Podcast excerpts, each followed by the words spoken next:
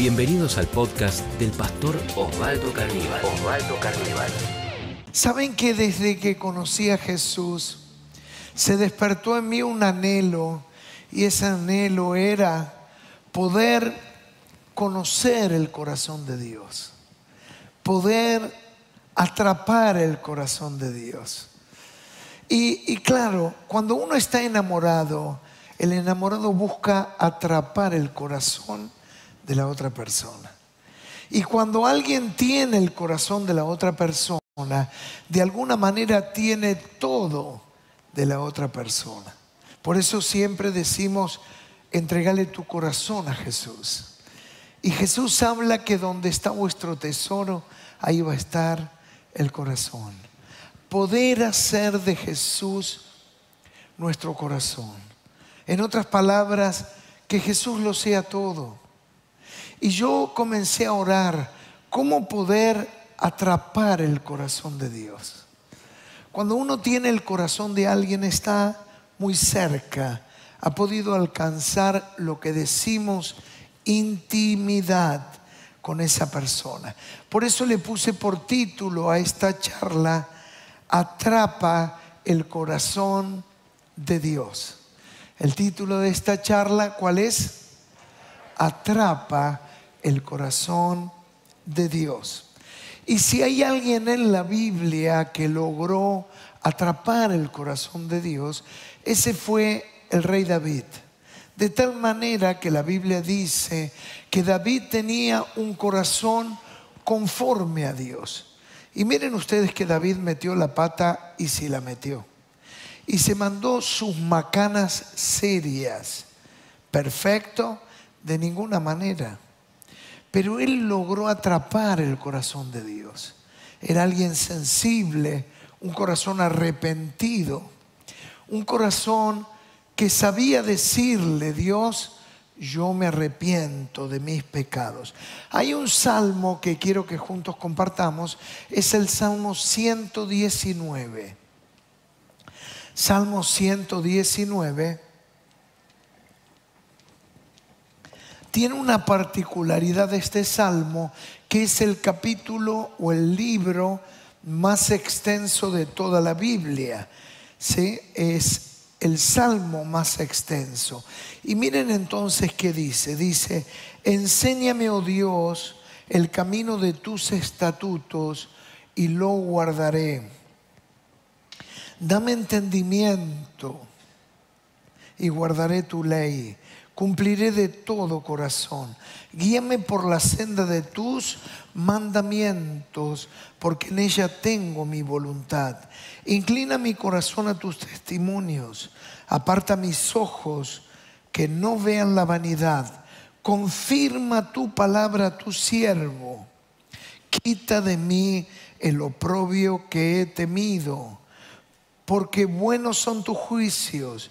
Y dice, he aquí yo he anhelado tus mandamientos. Y miren ahora, vivifícame en tu justicia. Lo que denota todo el Salmo 119, acá leímos una partecita, lo que denota es el amor de David por la palabra de Dios. Es decir, no por un libro, sino por la palabra viviente. Es el verbo. Cuando cuando Dios revela a Jesús en el Evangelio de Juan, ¿saben cómo comienza diciendo? Dice, en el principio era el verbo y el verbo era con Dios y el verbo era Dios. Es decir, cuando Dios habla de Jesús, Él es el verbo de Dios. El verbo, ahí en Juan, en el original es logos que logos es palabra. Es decir, Jesús es la palabra de Dios. Y David ama la palabra de Dios, el verbo de Dios. Ama en sí a Dios mismo. En todo este capítulo, el término palabra de Dios va a tener diferentes expresiones. Por ejemplo, tu ley, mandamientos, ordenanzas y también palabra. Es decir, son diferentes maneras de poder significar la palabra de Dios. Y yo quiero que pongamos nuestro énfasis en tres acciones para atrapar el corazón de Dios. ¿Cuántos quieren atrapar el corazón de Dios? ¿No sería maravilloso? ¿Cómo atraparlo? Muchas veces uno dice, ¿cómo lo puedo hacer? Bueno, vamos a ver tres acciones que están expresados en tres verbos que David tiene en esta porción de la Biblia que acabamos de leer. La primera de ellas es enséñame.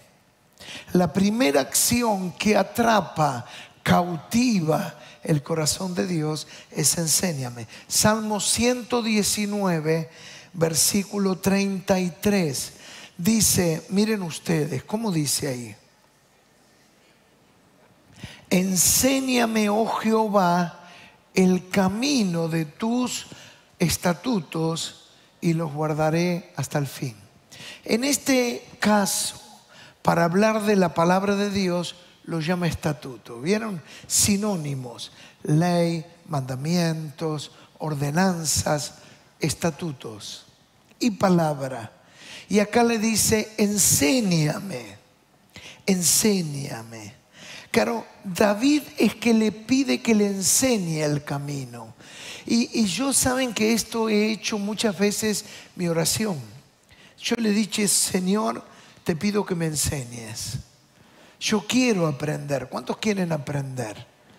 Y a veces uno no sabe cómo sigo a Jesús, cómo agrado a Jesús, cómo atrapo a Jesús. ¿Y por qué esto es tan importante? El corazón que captura a Dios es un corazón, miren, ahí lo tenemos, ¿cómo es?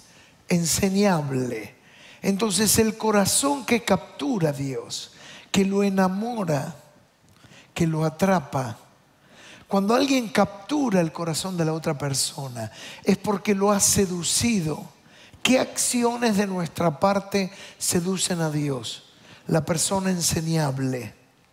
Y saben que no todos muchas veces somos enseñables, porque no se puede enseñar a aquel que no quiere que aprender. Si hay alguien que no quiere aprender, no se le puede enseñar.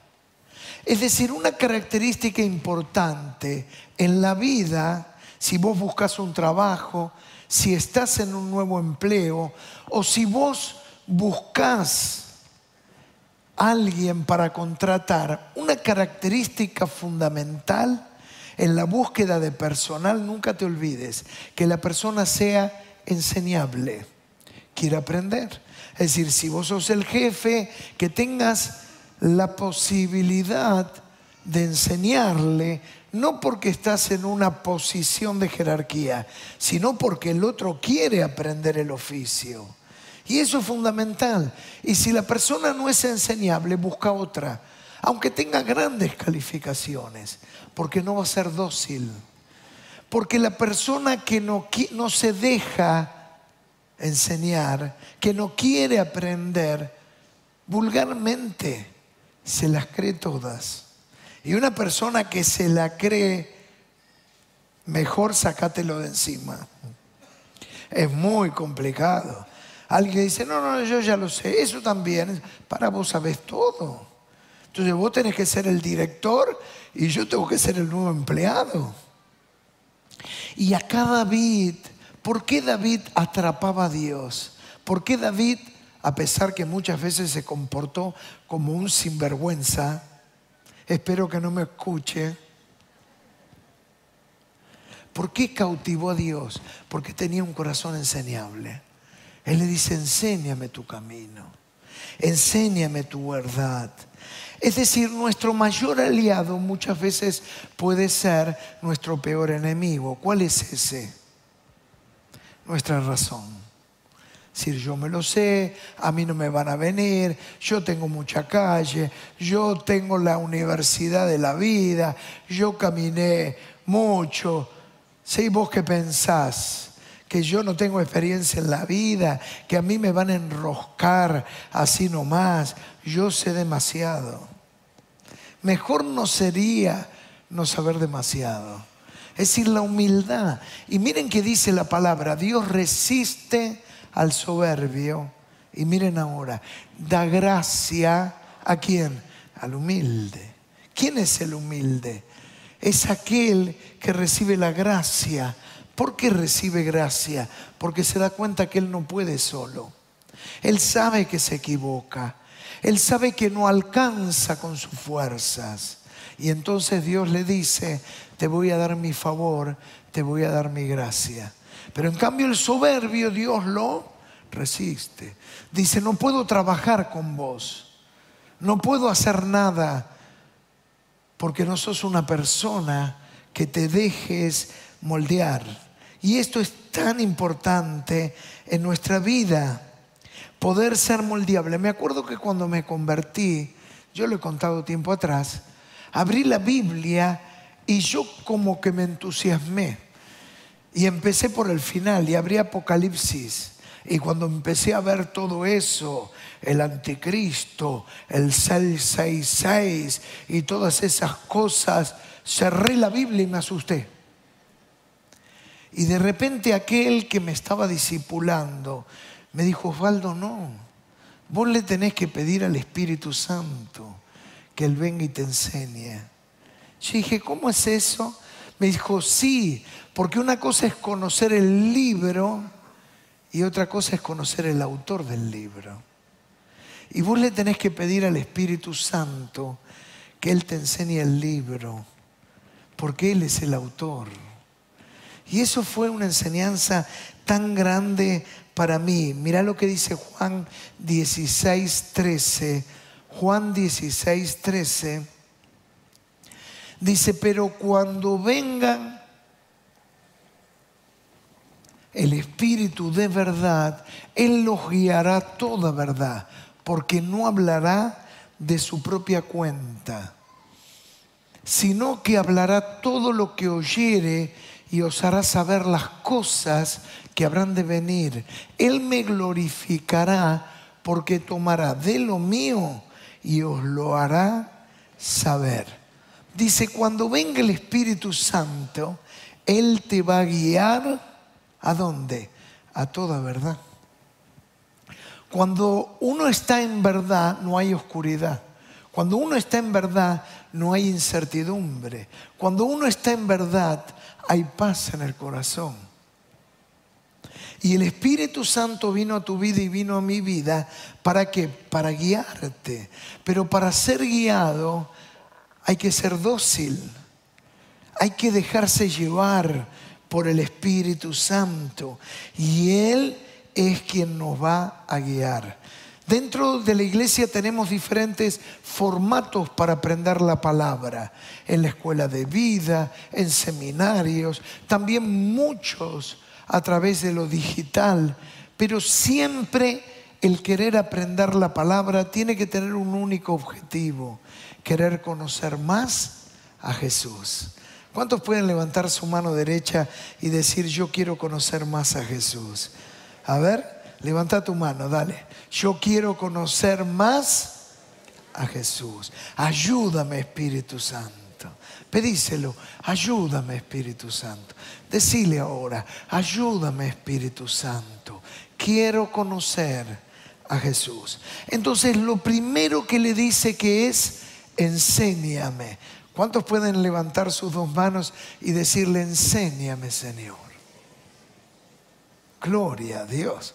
Es decir, ya no voy a hacer esa cabeza dura.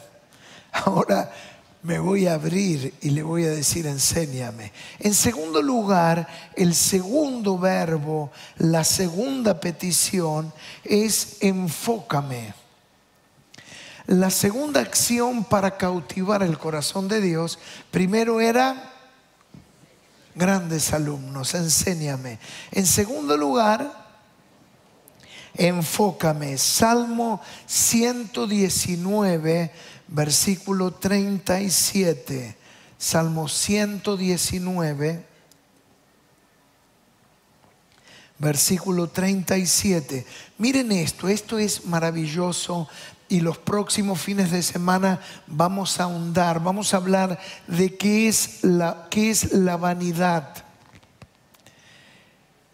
Dice acá la Biblia, aparta mis ojos que no vean vanidad, aparta mis ojos. La primera oración es enséñame. La segunda oración para atrapar es aparta mis ojos. Por eso yo le puse enfócame. Porque hay tantas distracciones en la vida. Cuando conocemos a Jesús, nos enamoramos de Jesús y Jesús es todo para nosotros. ¿Cuántos pueden decir amén? ¿Verdad o no? Claro, es todo.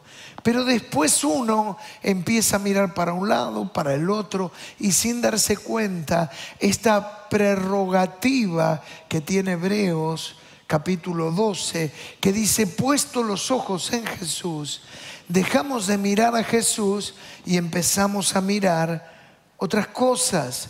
Vivimos en un mundo más que nunca audiovisual.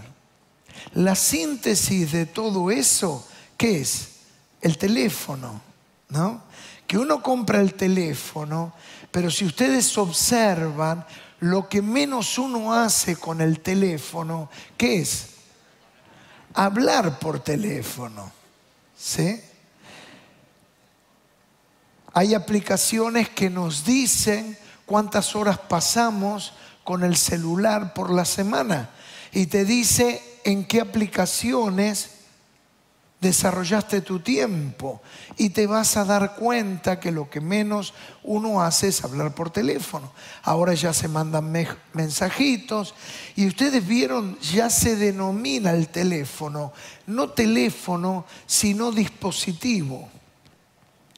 Los cultos a través del streaming, esto te lo permiten las estadísticas, sabían que el 66,6% ciento aproximadamente ven el culto por el teléfono. 66. Luego otros por computadoras o tabletas. Y luego otro dispositivo son las televisiones.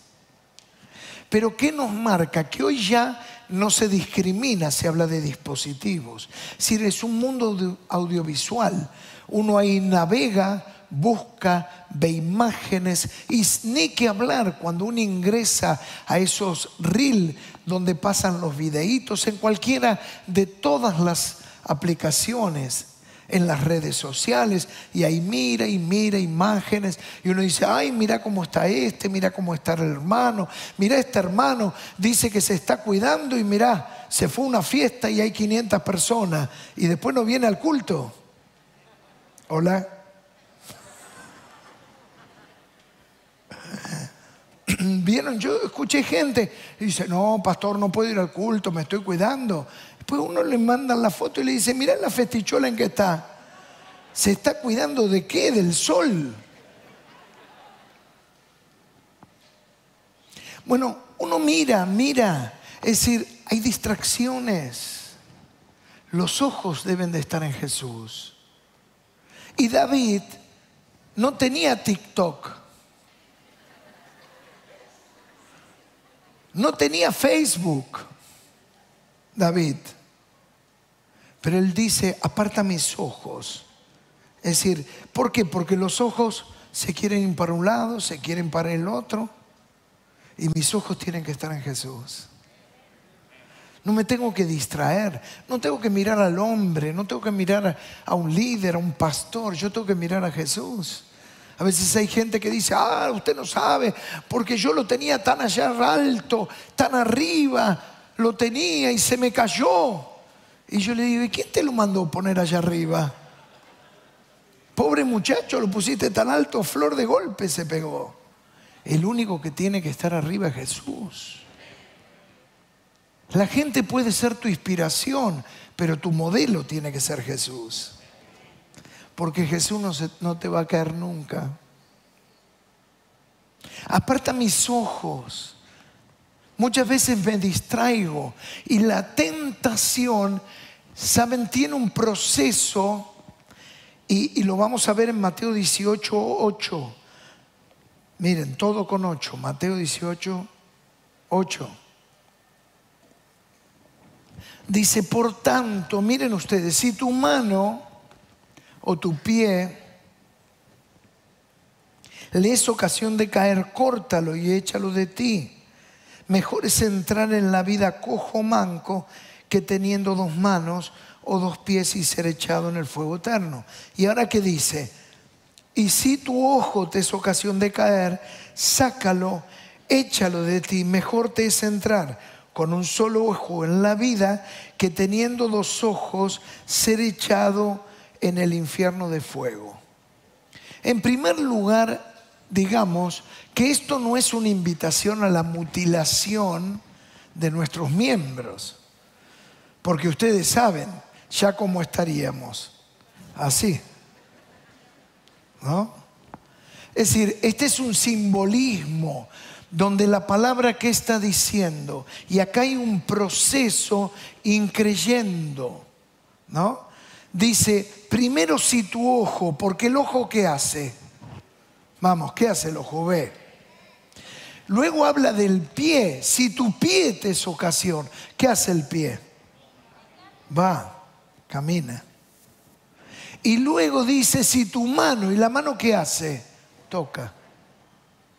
Entonces todo se inicia con los ojos. Es decir, el ojo ve, ingresa y uno toma una decisión y dice, lo voy a hacer. Y a veces lo hace en oscuridad, que nadie se entere, porque sabe que está haciendo lo que no debe. Pero tomó la decisión y va. Y luego esta expresión de la mano es la materialización, la consumación de lo que está mal. Pero cuando uno dice, ah, cayó en desgracia, no, no, no es como ustedes vieron, algunos deben de tener presentes esos dibujitos del coyote y el correcamino, donde el correcamino le ponía un agujero marca acme. Y el coyote, ese lobo silvestre que lo quería atrapar, se caía en un agujero pero no pasa en la vida espiritual. No pasa cuando se destruye un hogar, cuando se rompe una familia, cuando se echa a perder un nombre, una palabra, la dignidad de una persona, cuando se echa a perder un negocio, una empresa. Es un proceso que ¿dónde se inicia? En lo que ve. El ojo, decían en la antigüedad sabios tiene dos funciones. El ojo puede ver o puede llorar. Y siempre es mejor ver el pecado que llorar el pecado. Entonces David es tan firme y le dice, Señor, aparta mis ojos, que yo mire a Cristo, yo voy a ver a Jesús, no me voy a distraer, no voy a dejar de ver lo que debo de ver y por eso tiene un corazón que cautiva a Dios. Y el tercer verbo, la tercera acción, miren ustedes, es vivifícame. Dijimos primero, ¿cuál era? Enséñame. Segundo, aparta. Y en tercer lugar, vivifícame, enseña, enfócame y vivifícame. El Salmo 119 dice, he aquí yo he anhelado tus mandamientos. Y miren ahora, vivifícame en tu justicia. Acá quiero subrayar, vivifícame en tu justicia. ¿Y por qué le dice vivifícame en tu justicia. Claro, la vivificación es una especie de avivamiento. Él le dice, avívame, renuévame, haz nuevo mi amor. El Salmo 119, en nueve oportunidades David le dice a Dios, ¿saben qué le dice? Vivifícame, le dice nueve veces.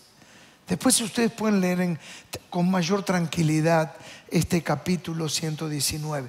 Nueve meses le dice, vivifícame, vivifícame, vivifícame, vivifícame, nueve veces. ¿Por qué la insistencia? Sino porque Él necesita ser avivado en el camino.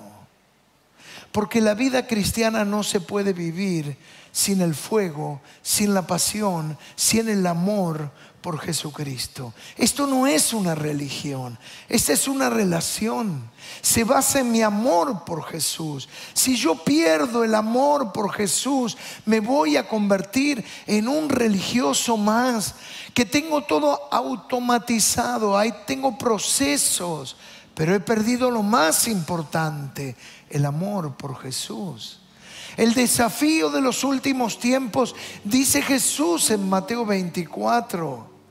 El amor de muchos en los últimos tiempos se enfriará. Que tu amor no se enfríe. Que tu amor no se enfríe. Que tu amor no se enfríe. El amor de muchos se enfriará. Y esto es tan importante. No pierdas nunca. Esta es la otra oración. Se dan cuenta, Señor, enséñame, voy a ser dócil.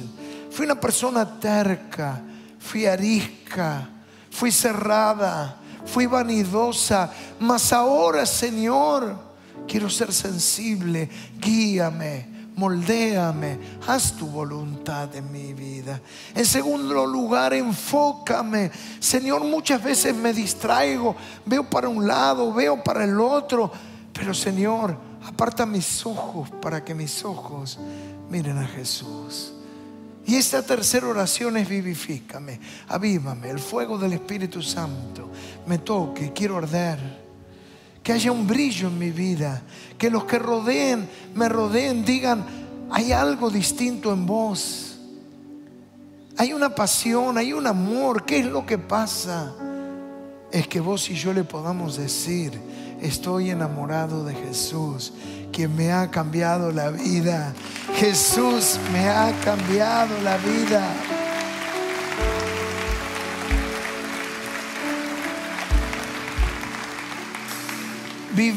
vivifícame. Haz en mí lo que yo no puedo hacer. No lo puede hacer la autodisciplina. No lo puede hacer el esfuerzo personal. Es el Espíritu Santo. Si este podcast fue de inspiración para tu vida, te invitamos a compartirlo en tus redes sociales. tus redes sociales. Recordá que podés seguir al pastor Osvaldo Carníbal en Instagram, Facebook y Twitter.